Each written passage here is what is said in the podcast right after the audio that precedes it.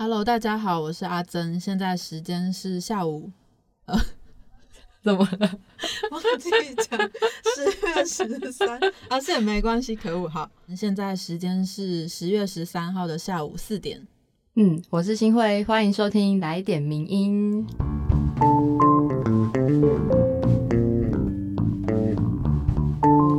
今天的时间稍微比较晚一点，所以等一下就是直接录后就是剪一清会快剪，然后就赶快送上去。然后上一集呢，我们有问题想要问大家，是说，因为上一集我们主要有分享了美国大选的事情，还有美中冲突对的问的议题，然后但是好像听收听率、点击率没有特别高。对，就是跟前算我们的那个样本也只有三集啦，就是跟前两集比起来，明显少了不少的人。对，然后我们就想说，是不是因为大家觉得听来点民音就没有想要听国际新闻这一类？嗯因为毕竟有其他更好的选择吗？对，嗯，就不知道大家是为什么比较对这一集没兴趣呢？就可以跟我们说一下你们没听或是有听的想法吗？对，谢谢大家。今天已经刚刚弄到，就是现在头壳坏掉。对，但我们也要说，我们有上礼拜还是有收到一些很暖心的听友回馈，真的，就会说什么。呃，因为来点名音开始对名人堂的文章有兴趣啊，只或是给我们非常非常长的听后回馈。对，每次看完之后，我们都也会就是已读不回很久，因为就是需要一个好好的时间，可以好好的回复他。对所以如果大家觉得哎、为什么都不回我讯息的话，你就是再等一下。对，或是下班时间啦。哦，对对对，好，我们要进入今天来点名音的正题。首先呢，要先跟大家分享，就是因为上周是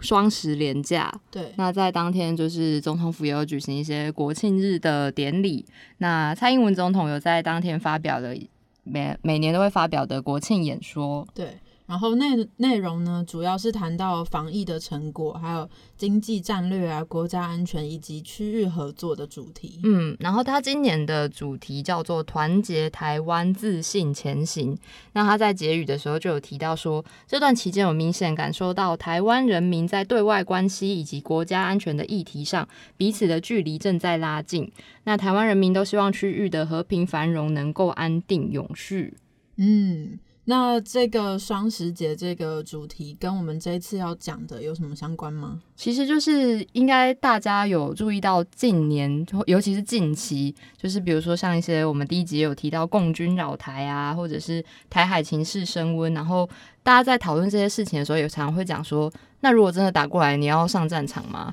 或者是那那我要先投降之类的这这些话。对，嗯，那其实这一次呢，蔡英文的演说里面就有点像是在说，大家应该要团结起来，有这样子的主题性在里面，所以我们就挑了一个比较八月的时事，那时候是前总统马英九呢有在一个呃场合上面就发表说，如果今天解放军真的打过来的话，就是首战集中战，嗯就等于让台湾。也没有机会等美国美军来援助，因为美军可能也不会来，有这样子的言论，所以我们就想说啊，刚好这一次有这两件事等于都是跟台湾的国家安全有关，嗯，那今天要选的这篇文章是吴明杰的《共军夺台首战集中战，台湾军民抗敌意志是关键》。嗯，那这个首战及终战意思应该就是说，呃，他只打你一次，但这一次就是这一场战争已经宣告结局，然后胜负已定的状况。嗯，对，那其实他那时候马英九讲完之后，国民党的人就有跳出来解释说，这其实是一种在提醒大家应该要避战啊，然后胜战，就谨慎一点的意思。可是呢，就作者认为，其实这样的论调有点像是一种投降主义跟失败主义，就反而可能会加速中国对台湾这种以战逼降的军事行动。就是比较太悲观的感觉嘛。嗯，因为他有提到，可以先回顾一下中共对台湾的统战策略，就是从风险由大到小呢，可以分成最风险最小的是和平统战，然后再来就是以武促统。那接下来第三阶段叫做以战逼统，最后才是三七夺台全面武统。哦那其实今年就是在不论是可能中国内部的一些疫情啊，或是经济因素，然后全球的反中声浪跟台美关系的改善，都让北京对台湾的政策有点像从可能几年前还是比较和平统一的这个阶段，慢慢的进入到可能要变成以武促统的这个阶段，嗯，所以才会有开始发生这种共军啊、共机，然后军舰一直扰台，或者是借由一些动作来，等于是在威吓台湾。嗯，然后可能就是想要在心理上对台湾的人民或政治人物施压，所以如果大家怀抱这种呃，我就是怕中国啊、怕战争的心态的话，可能就会因此被影响，然后让台湾社会放弃在军事上对中国的对抗。嗯，那不过为什么中共他们这几年就是要用这种？以武促统，就是以武力去威吓你，就是吓吓你这种感觉呢。嗯，作者是有提到说，一方面是因为二零一六年就是等于换民进党执政，所以可能在之前国民党政府执政的时候，他们都是才觉得，哎，和平统一好像有用，就可能借有一些呃资讯啊，或者是就是比较文文方面的战略，来让台湾人民自己去认同中国，或是接受这种统一的。的走向，嗯，可是，在民进党政府上台之后，可能就呃，一方面情势也变得不一样，然后再加上近年香港是香港的情势，让台湾人民看到说，哦，一国两制可能并不会实现，对，所以就会让这种和平统一、一国两制的选项变得越来越不可能，所以才需要采取这种阶段，对，就进入以武促统的这个，嗯，但虽然大家可能会想说，那这样你就要出动。军舰啊，出动军机，那其实成本还蛮高的。但其实对中共来说，再怎么样都不会比真的开战还要花费更多的人力啊、军力或是国力等等。所以对他们来说还算是划算啦。就只是就是这样开出来，然后吓吓你，对对对，一下，但没有真的开火。对，嗯。但是呢，如果这个阶段还是没有办法拿下台湾的话，可能就会进入再下一个阶段，就是以战逼降。那就是字面上的意思，就是开战，然后要你投降这样。可是呢，作者也提到，如果这个以战逼降要成功的话，中共必须要先非常有把握，就是他们一开战，甚至是开战前，台湾就有非常高比例的人想要投降，对，或者是就是你一战就垮。对，等于首战集中战。对对对，他们要有信心，首战集中战。是是是，但如果相反的，就是如果北京评估之后发现台湾在呃解放军首波的攻击之后，并不会立刻的动摇或是被打垮的话，他们可能就呃对他们来说风险就会比较高，或者是就必须花费更多的力气，其实并不并不是一个很好的选择，这样子。所以因此呢，他们就不会。这么贸然的想要用这种以战逼降的方式，而是还暂时停留在这种以武促统，就是不断威吓你的这个阶段而已。是不是说，因为现在整个国际情势，包括中美台的关系，都让他们并没有办法很确定说，用第三个阶段就是真正开战这个方式，他们是有胜算，或者是那个成本是合乎理想的。对，所以他们就是还是。比较保留在现在第二阶段，就是威吓阶段就好，就还在观望中吧。看，所以是这时候作者就觉得，那台湾人民你表现出来的，或者是你的舆论的风向，应该要表现出我们很坚定，我们不是觉得啊打过来我就要，因为之前不是就有一些流传的消息，就是说什么呃台湾的军队里面有什么人说，如果中共打过来，你就一枪打死我这，因为我知道我打不赢什么的。就是就是就是人家还没打过来你就先认输了，对对对，但这样反而会加速对方觉得啊，反正我就一出手你就你就死了啊，我根本不用多花什么力气，那其实是相对轻松的。对，嗯，所以作者在最后的结论就有提到，就不论是执政或在野党的台湾政治领袖，都尽量不要说出这种会打击民心的言论。那他也认同，就即使可能政党的呃两岸论述是不一样的，就算你是呃相信和平统一路线，那也不一定要就是先向对方放软身段。嗯，就也许也可以在台湾有坚强的国防实力跟士气的情况下呢，就是才有机会跟对方有和谈或是谈判的筹码。嗯。就是说，在这个第二阶段，然后中共正在考虑要不要往第三阶段发展的这个时机呢，嗯，很关键的一点就是台湾人民展现出来的那个态度，对，就是他，你有没有让大家觉得，反正哦，反正我进入第三阶段，我好像有胜算的话，嗯。展现出这个你一来我就会投降的 假设性的这个思考的话，嗯可能就会反而真的会让这整个局势往第三阶段发展。对，就有点像天平，你如果一边嗯倾斜的话，就很容易就就是整个歪下去这样，但反而失去了那个平衡的机会。嗯，所以这一次刚好国庆演说就是也有提到国家安全或者是呃民台湾团结的这个关键字，嗯所以就刚好这篇文章也是在谈论类似的主题。所以如果大家嗯、呃有兴趣的话，也可以再把整篇文章找来看看，其实他写的蛮清楚的。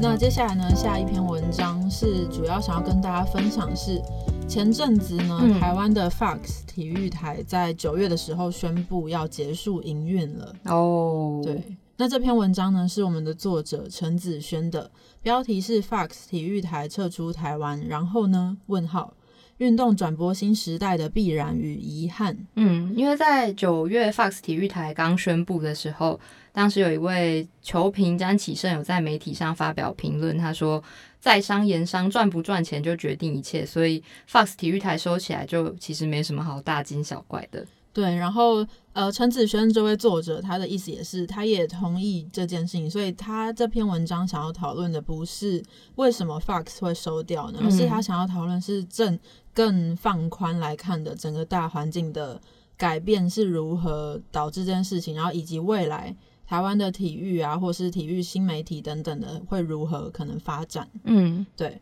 然后首先呢，他是在说，就是呃，Fox 体育台的离开，其实只是整体运动频道，甚至是有线电视台整个在这个数位时代的困境的缩影而已。因为他们现在竞争的对象就不是只有其他台，而是要跟其他的娱乐形式，就所有的平台对，YouTuber 啊对，Netflix 这种直播串流平台啊这种，就竞是各种竞争，嗯，不是只有跟有台竞争而已。嗯，对，那他就有问到说，运动转播要如何继续呢？陈子轩是认为说，呃，这个 Fox 体育台它虽然收掉了，然后频道会空出来，但是这对于之譬如说在 MOD 还有其他不是基本有线频道的，像是博斯家族来说，诶，这个空出来的位置就是一个很好的机会。嗯，所以 maybe 他们可能有机会可以将他们现有的资源整合起来，然后顺理成章的进入这个梦想已久的有线电视台的区块。嗯哼，对，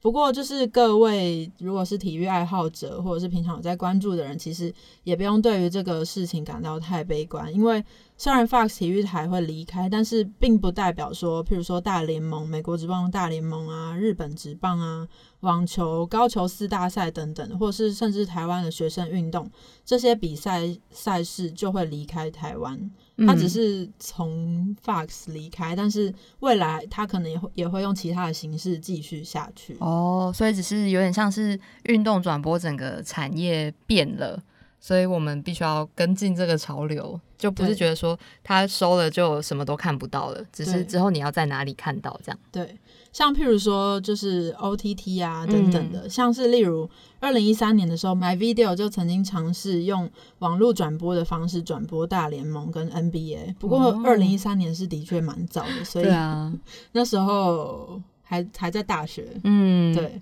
所以那时候以那时候的环境来说，其实它是比较失败收场的。嗯，但是到了像二零二零年，就是整个时代也不一样了，大家使用的习惯也不一样了，所以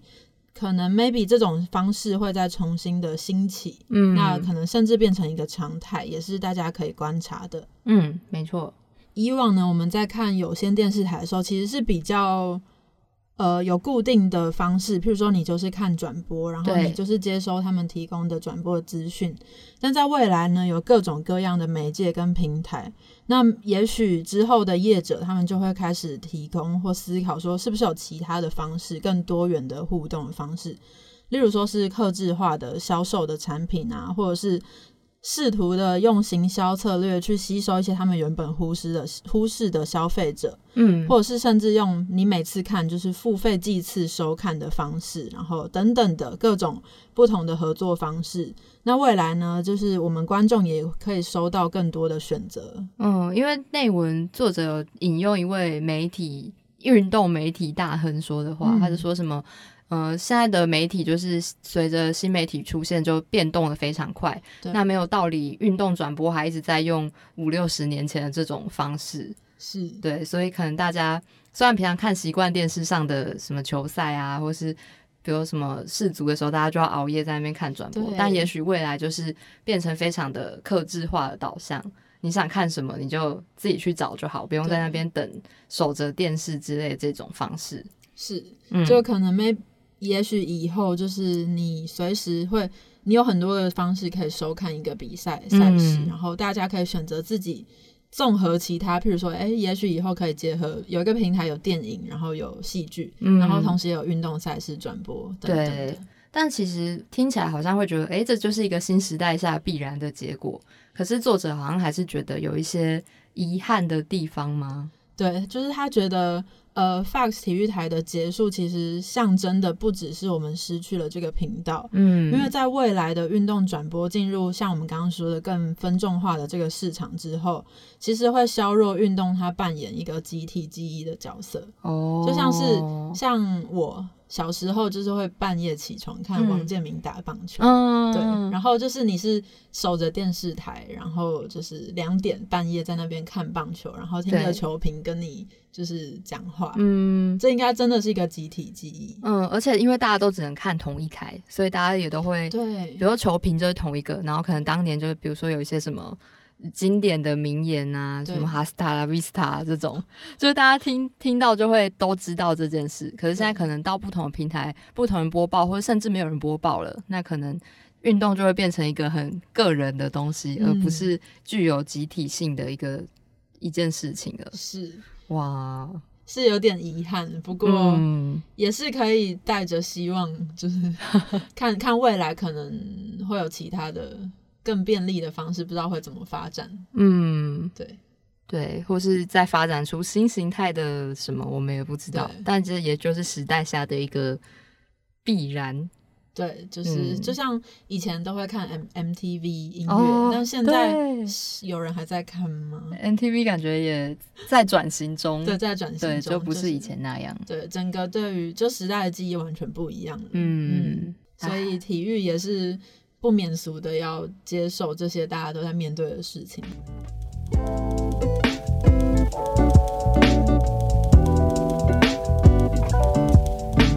那下一篇文章呢，要跟大家分享，其实也是有一阵子、一小阵子的事情了。是，但是虽然它是一个时事，但是我觉得这件事，我们都觉得这件事情其实不是只是它过了就过了的事情，是关于呃日本演员竹内结子，她在九月二十七号的时候被发现在家中轻生，然后过世。嗯，那他其实只有四十岁而已，非常年轻，而且呃刚结婚，刚生小孩。那那时候事情刚刚发生的时候，也是在整个就脸书啊社群上就引起了非常大的惊讶吗？就觉得怎么会发生这种事情？对。嗯那这篇文章先跟大家说是，呃，一样是之前有提到，我们会跟独立评论在天下合作，互相分享文章。嗯那这位作者叫做陈淑荣，标题是“她看起来很幸福？”问号。我们对女性人生的想象依旧充满局限。是的，那在文中的一开始，作者就提到他自己跟竹内结子有一些相似的处境。嗯一方面是她们都是中年女性，那也都曾经为了育儿而中断工作，那也对自己的生涯该如何发展感到焦虑，包括想说中断工作之后要怎么重回职场啊，能否顺利发展而感到一些不安。对，有一些就是事情发生之后，陆陆续续看到新闻是会写说，哎，他去年才和小五岁的男星中林大树结婚，并在今年一月再生一个小孩。然后外界一直认为他找到第二春春了，然后过得相当幸福。嗯，然后上述是新闻里面的内容。那，这位作者呢，他是觉得说，他觉得这样的描述其实是帮他做了一些前提的预设，嗯例如说预设他说，呃，他结婚生子就代表着幸福。那还有另外一个帮他预设的观点是说，呃，其实这是外界的所认为的，而不是嗯他本人的描述。但是在新闻里面却说的跟真的一样。哦，是，所以作者就没有很认同。对，那他觉得我们应该要去思考一下这些话语背后到底代表什么意思。嗯，所以他提出的第一个问题就是：结婚生子真的就是女人的幸福归宿吗？嗯，你觉得是吗？我我觉得不是。对你对你来讲不是。嗯，嗯，因为我觉得这太单一标准了，对啊，就是有很多可能年纪过了，但是还没有结婚的人，就会被说啊，怎么没有结婚？就是然后就开始贴一些标签啊，老什么什么，先不要讲。类似的。那其实作者就有提到说，这就代表着女性其实不只是常常被觉得说你应该要结婚生子，人生才圆满。另外一方面也是，那你结婚生子之后，可能就必须要因此。延迟或是放弃自己的需求，因为可能女性会比较常被期待成为一个背后默默支持的人。那即使得到相应的肯定或成就感，但是，嗯，就有点像是你只能因为做这件事，就是做一个好妻子、好妈妈，然后你才能走在一个幸福女人的道路上，这样子的感觉。对，可能就是在以前的社会，就是女性所有的女性都应该要走这条路，嗯，但是它并不代表的是走这条路就是最快乐的或最幸福。但是不知道为什么，就是慢慢的就是这个社会就开始觉得，哦，你只要走上正正常的大众都会走的路，你就一定是幸福快乐的。嗯然后久而久之就变成一个标签。嗯，但我这边想要分享一件事，虽然跟竹内结子的新闻比较无关，可是是我就上上上周不是在看金曲奖嘛，嗯，然后那时候，我相信在很多颁奖典礼上也会有这样的状况，就是当今天的呃得奖人是男性的时候，很容易在听他们的呃就是得奖感言的时候，他们就会说什么感谢我的太太把我家里顾得很好，把小孩顾得很好，让我能够毫毫无后顾之忧的去追求我的成就，类似这样子的话，嗯。那虽然我们并不知道，也许在他们家庭分工上或是关系协调有一些什么有经过什么样的沟通，但是我自己会觉得，当你要把这句话讲出来的时候，它也许会带来什么样的社会影响力，或是对带给大家什么样子的印象，其实是会一直潜移默化大众的。对，就当十个人里面有就是十个人都这样讲话，大家就会觉得说，哎、对啊，你看人家太太都在家里把小孩照顾的很好，那你也应该要这样做啊，大家都这样做，嗯，对，就也许。呃，大家会觉得啊，什么什么时代还在讲这种话，但是 我自己是身边也有听过一些类似的言论，所以 大家真的不要觉得时代有在进步的多快，就有些东西真的就是会默默的在你的脑袋里，然后你可能也不会想说要去质疑它或是是，改变它，这也是这篇作者一直在强调的事情。对。不过作者他也没有说要否认，譬如说嗯结婚或者是养育儿女等等的这些事情所带来的幸福感，就是他不是要全盘推翻或是否定，他只是觉得就是例如说他自己的经验，他常常在煮饭啊或者是做家事的时候，突然思绪一个飘远，嗯然后就想想开始想说，哎，我为什么要这样在家里待好几年做这些事情？然后同时，我的同学、我的同事们，他们都一直在往前进，朝着人生的目标迈进。嗯然后久而久之，那种内在的焦虑，对这位作者来说，就是一个累积，让他在夜深人静的时候会开始感到非常焦虑的事情。哦，嗯，对，就是因为他没有工作了嘛，他要在家顾小孩，然后又不知道这样的日子会持续多久，对就是到小孩长大吗？还是什么时候？对就是没有一个明确的时间点。对，嗯，而且可能他自己人生的成就感或幸福的来源，也不全然只是来自于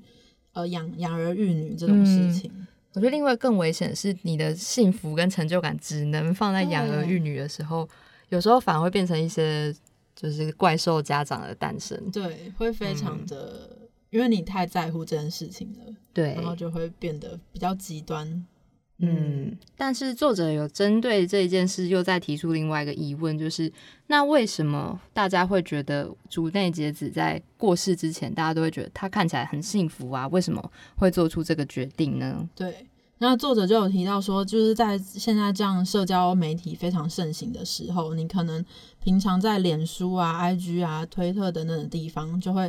被大量的这种别人看起来很幸福，在外面玩的很爽，然后每天吃美食、玩好料的，嗯，吃好料的旅行等等的这种大量的图文淹没，对，放闪这种，对，都是快乐的事情，嗯，然后久了你就会觉得哈，别人怎么过得这么好，然后我怎么这么的。孤单、寂寞、无聊，嗯，不幸福，对，然后甚至会觉得说，哎，我是不是也应该要去吃甜点？我是不是应该也要去旅行，我才会过得快乐呢？才能跟大家一样呢？嗯嗯，但作者也就觉得很疑惑，就是。他就去问了很多身边的朋友，说：“那你会把你挫败啊，或者是什么焦虑啊、忧郁的样子抛到社群网站吗？”但他得到大部分的回复就是说不会，或者是即使会，也要在后面就是表现出“哦，我已经在走出来了”，或是“我已经正在变好”，类似这样比较正向的内容。嗯嗯，阿珍觉得 深有同感，我也是深有同感，真的是，但也可以理解说，大家就是会把一些。因为社交媒体就是呈现出另外一个你想要大家看到的你，嗯，然后大部分的人就会希望别人看到自己是好的一面，对，然后久而久之，整个所有人就会凝凝聚，然后就形成这个 I G 上面全部都是这些东西，嗯，对。我自己之前其实有一段时间因为这样子有点想把 I G 删掉，哦，我也有类似的心情，但是我后来就觉得。我还是想会想要关心朋友在干嘛，可是但如果大家都只呈现这一面的话，我到底要要怎么去筛选？我看到这些动态之后的那种焦虑，或是一种相对剥夺感。嗯嗯，我觉得如果真的要根治这个问题的话，感觉是非常需要很多时间跟心灵的磨练。嗯，但我。我目前有一个小小的，就是治标不治本的方法，就是我开了一个小账，然后小账上面就是我我会追踪一些跟我毫无相关，就是完全不认识，然后一些我看了会很开心的，比如说疗愈小物，或者是好看的东西，或甚至是好看的衣服，然后好看的画、好看的设计图案等等，反正就是追踪一些或者是好笑的人。的就是 I G 的网红，比如说兄弟像的 吉祥吉祥物之类，就是推荐给大家，推荐给大家，就是一些你看了之后会心情好，然后完全不会影响到你的，就是又又回到头心里面去焦虑的事情。哦，好，我觉得今天我听到这个建议，我还蛮觉得蛮 受用的。对，我觉得大家不妨试试看。嗯，但其实就是在经历过这一次竹内结子的事件之后。嗯，因为大家就会觉得啊，你都结婚了，还生小孩，然后平常在社群上也都是放老公啊、小孩的照片什么的，看起来不是很幸福吗？那为什么还会轻生呢？就很多言论不是就会说一种就是还好吧，你至少还有老公还有小孩啊，什么类似这样子的言论。对，嗯，但是作者就有提到说，其实大家没有想到的是另外一个，例如说，哎。其实他也有可能是因为疫情，然后导致他工作就是整个跟以往不一样，然后可能工作上面的成就感没有，就是有有些失去啊，然后加上他要重新适应这个家庭关系，然后还要带小孩，嗯，等等的，可能任何原因都有可能让他忧郁。对对，嗯，因为这些忧郁啊、焦虑啊、不安。在每个人的身上造成的影响应该都是不一样的。是，嗯，所以其实也觉得说没有必要去推测他说为什么他会得忧郁症或为什么他会轻生，因为就我们都不是他们，而且推测这些事情，觉得哦他不是很幸福了吗？什么这些念头其实都是不必要的。嗯。就是作者在最后有呼吁说，希望大家听完或者是读完这篇文章之后，可以重新检视一下自己对性别啊、对家庭还有对幸福的想象。尤其是如果是对女性，或者是您本人就是女性的话，可以给他们多一点自由的空间，然后少一些社会价值的框架。嗯，就是我看完这篇文章的时候，就想到前阵子前阵子很有名的电影叫《他们》，像例如说那个。Emma Watson，她演的就是一个她人生的梦想跟动力，或者她追求的理想生活，就是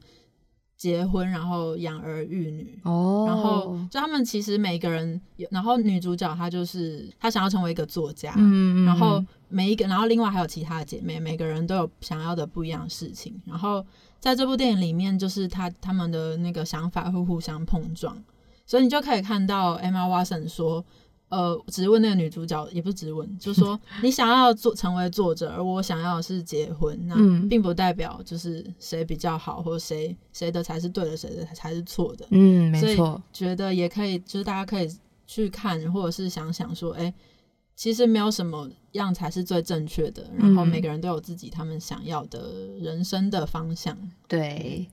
嗯，我们一开始有说到这件事，它也许。只是发生在某个人身上，但它背后可能象征的就是一个社会上对某种角色的框架啊，或者是一些期待。对，但我们真的不希望之后又有类似的事情再发生。所以透过这篇文章，就大家像作者最后呼吁的，就可以再重新检视一下，到底你对别人或者对自己的一些限制吗，或者是想法，是不是有一些嗯，像他提到的这些值得再提出来讨论的部分。嗯嗯，